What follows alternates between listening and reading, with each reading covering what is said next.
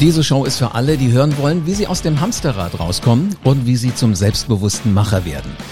Es ist ja einfach so. Im Arbeitsdschungel warten jeden Tag viele Herausforderungen. Äh, blöd ist nur, wenn dir keine gute Idee kommt oder du bist zu defensiv. Und dann wirst du gerne mal von Kollegen, von Chefs, von Geschäftspartnern einfach übergangen.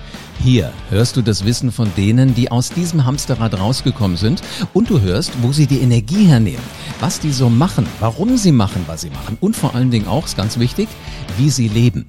Ich bin Live Ahrens und ich höre seit 30 Jahren Menschen zu, wenn sie ihre Erfolgsgeschichte erzählen. Heute ist Nicole Anhabig mein Gast.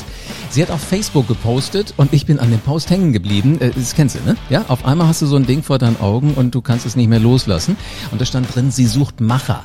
Also ganz genau dich, du selbstbewusster Macher da draußen. Ich bin jetzt gespannt, was sie unter Machern versteht und vor allen Dingen, warum sie Macher braucht. Hallo Nicole.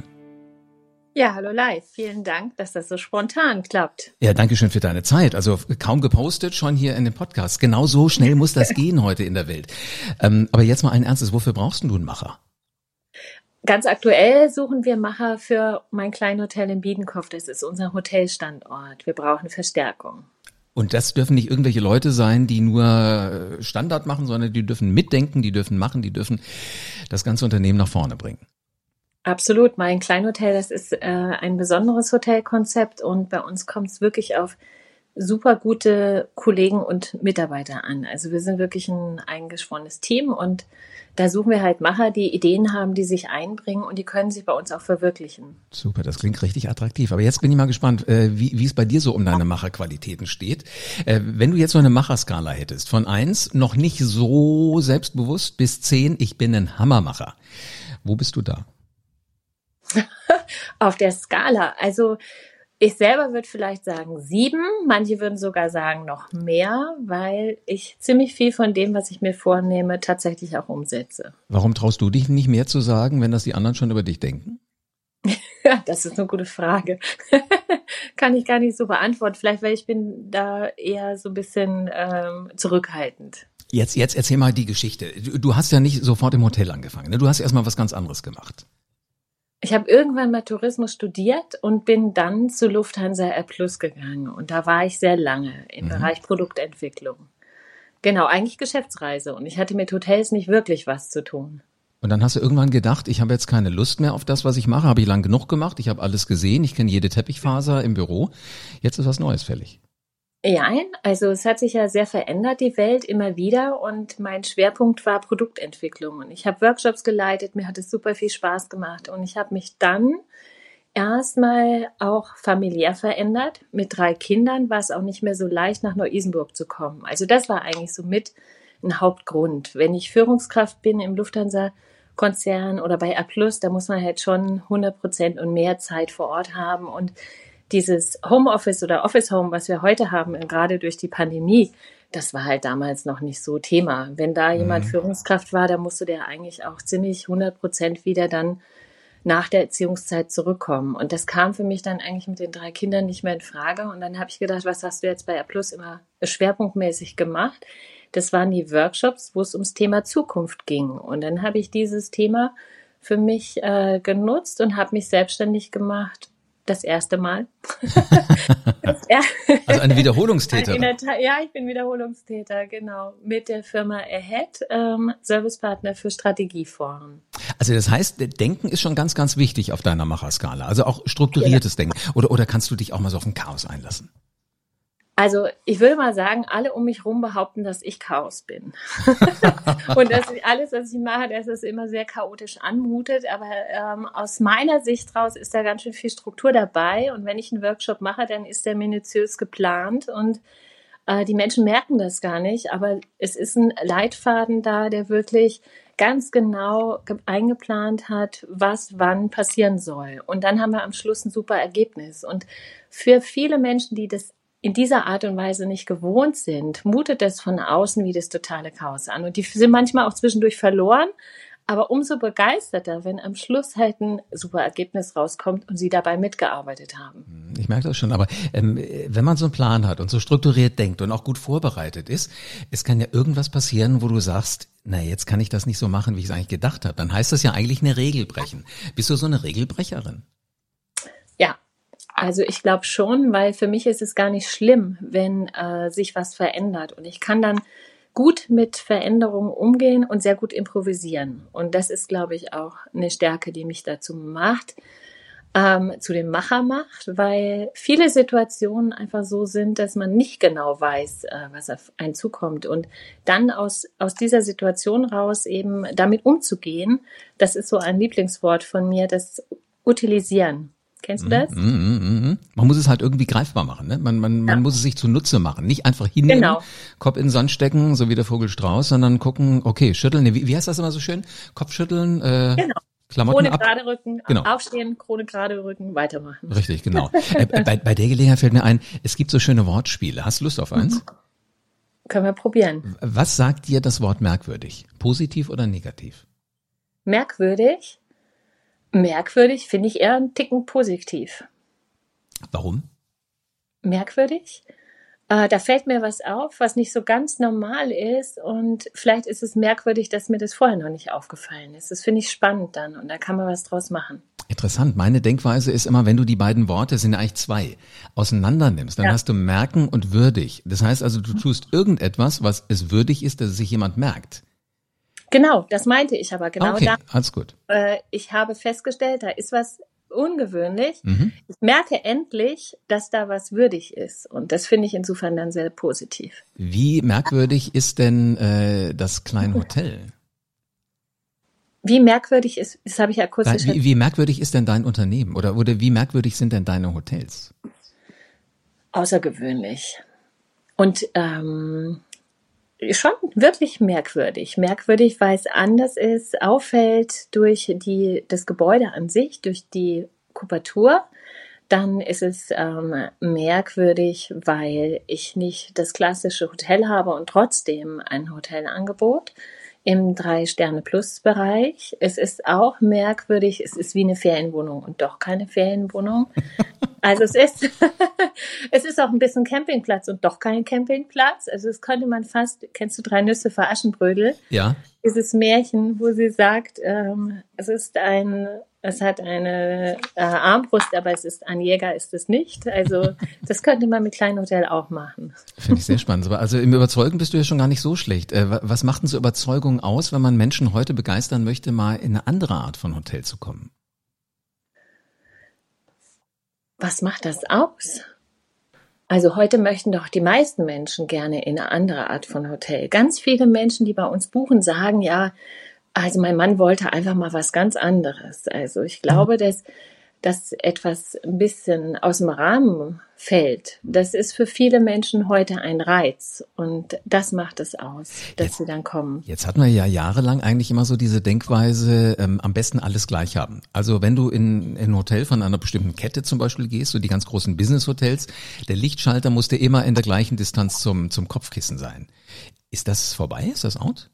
Mm -mm, Im Gegenteil. Also mein Kleinhotel gibt auch da die Sicherheit von so einer Kette, wo ich weiß, was mich erwartet. Das heißt, bei unseren Modulen, bei den Gebäuden, da hat unser Gast wirklich auch die Sicherheit, äh, er kennt die Art des Bettes, er weiß, wie das Bad ist, er kennt sich quasi mit den Schaltern aus und trotzdem, und das ist das Besondere, ist es halt ganz anders als in jedem anderen klassischen Hotel, weil es lebt von der Umgebung, von den Menschen, die es betreiben und dadurch ist es auch wieder sehr, sehr spannend und unterschiedlich.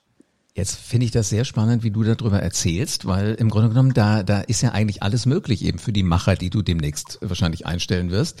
Ähm, wenn die jetzt mit so einer Höllenumsetzungspower kommen, also die, die wandern bei dir rein und sagen so auf dieser ähm, ähm, äh, Checklist, auf dieser Macherskala, von der ich in dem Podcast gehört habe, ähm, da bin ich schon eigentlich bei elf.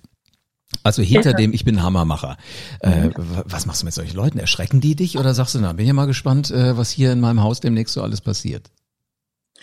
Äh, nein, die erschrecken mich nicht, weil manchmal hat man natürlich immer wieder so, so Situationen, die ein Stück weit ausbremsen. Und wer bei elf einsteigt, der hat dann oft nochmal so, einen so einen kleinen ähm, Size Down auf vielleicht acht, neun. Und dann merkt er, rüttelt sich zurecht und erkennt, ähm, dass er doch eine ganze Menge an und wie überall vielleicht hier und da Steine im Weg liegen. Also wir haben ja zum Beispiel mit unseren Kleinhotels eine Gebäudeform, die nennt sich fliegende Bauten. Also wenn ich so einen Macher habe, der möchte vielleicht dann auch, weil er bei uns das erlebt hat, auch so ein kleines Hotel bei sich vor Ort, dann muss er erstmal einen Bauantrag stellen. Und zwischen dem Moment, wo er voller Power mit F einsteigt und dem Moment, wo er das eröffnet, können manchmal nur wenige Monate liegen, aber manchmal liegt halt auch ein Jahr dazwischen, weil er eben seinen Bauantrag stellen muss, weil er seine Finanzierung klar machen muss.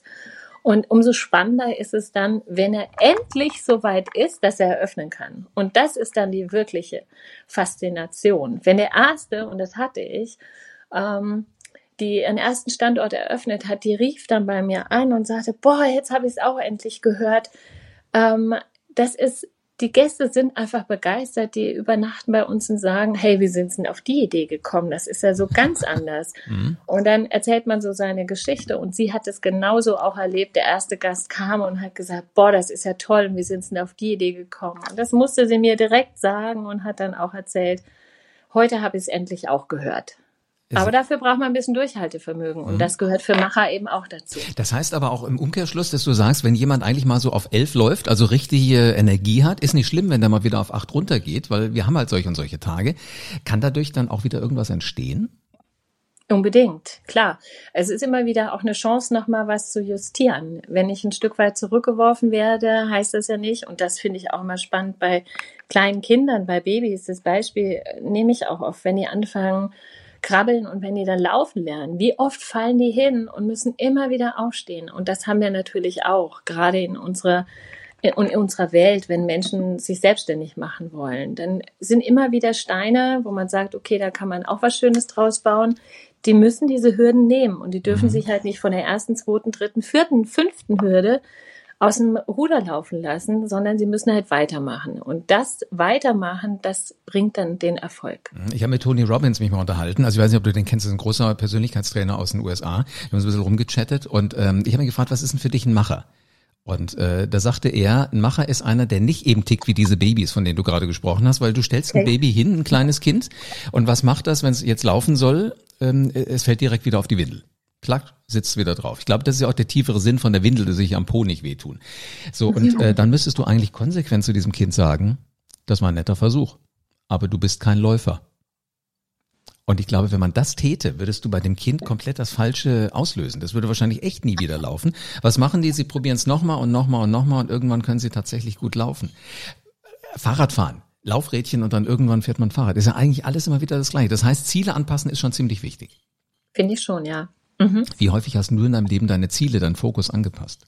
Boah, permanent. Also ich bin immer wieder dabei. Also wir haben jetzt zum Beispiel in der Pandemie war auch so eine Situation, wo wir ursprünglich vom Kleinhotel ähm, davon ausgegangen sind, das ist für Gäste, die eine Nacht, zwei Nächte, drei Nächte bleiben. Mhm. Ne? Also Kleinhotel ist auch der Name Konzept, es ist klein und kompakt und ähm, dann haben wir gemerkt, durch die Pandemie hat sich das Reiseverhalten geändert. Auf einmal bleiben die Menschen länger. Die wollen vier, fünf Tage bleiben. Die bleiben eine ganze Woche. Wir haben jetzt einen Pool gebaut.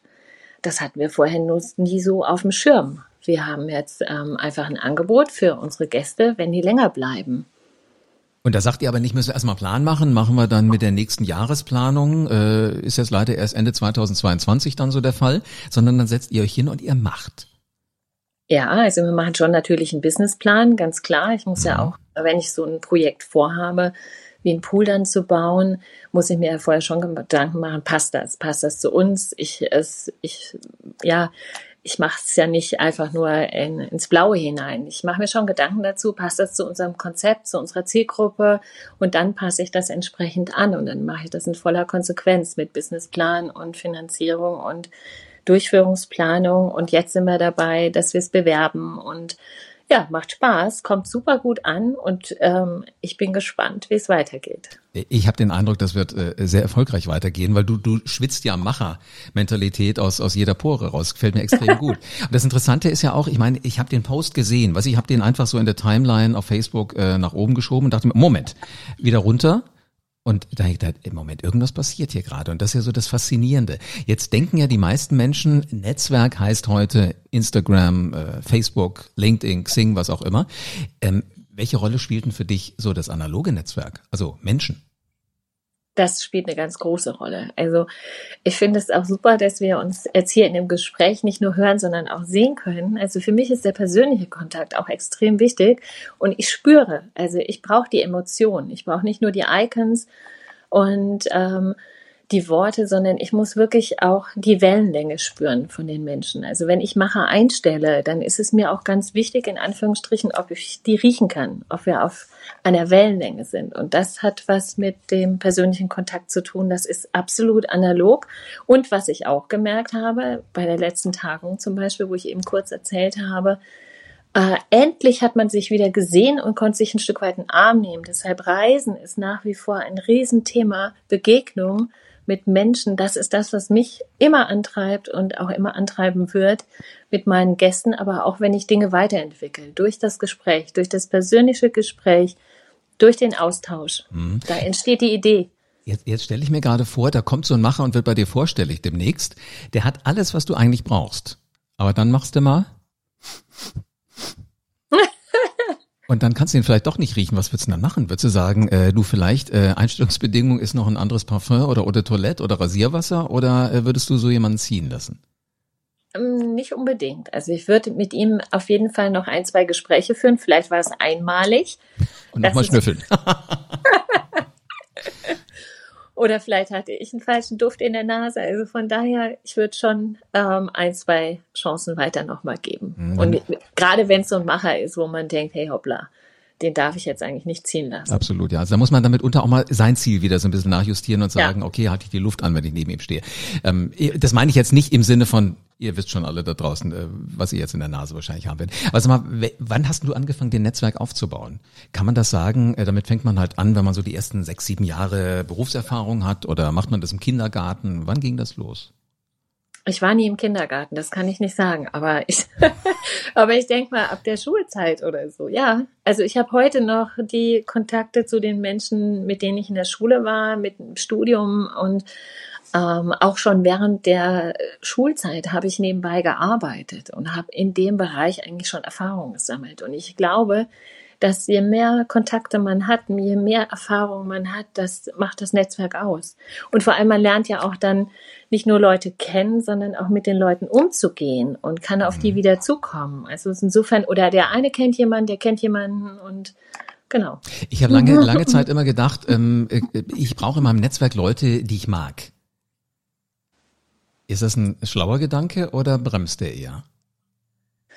Also ja, der ist schon.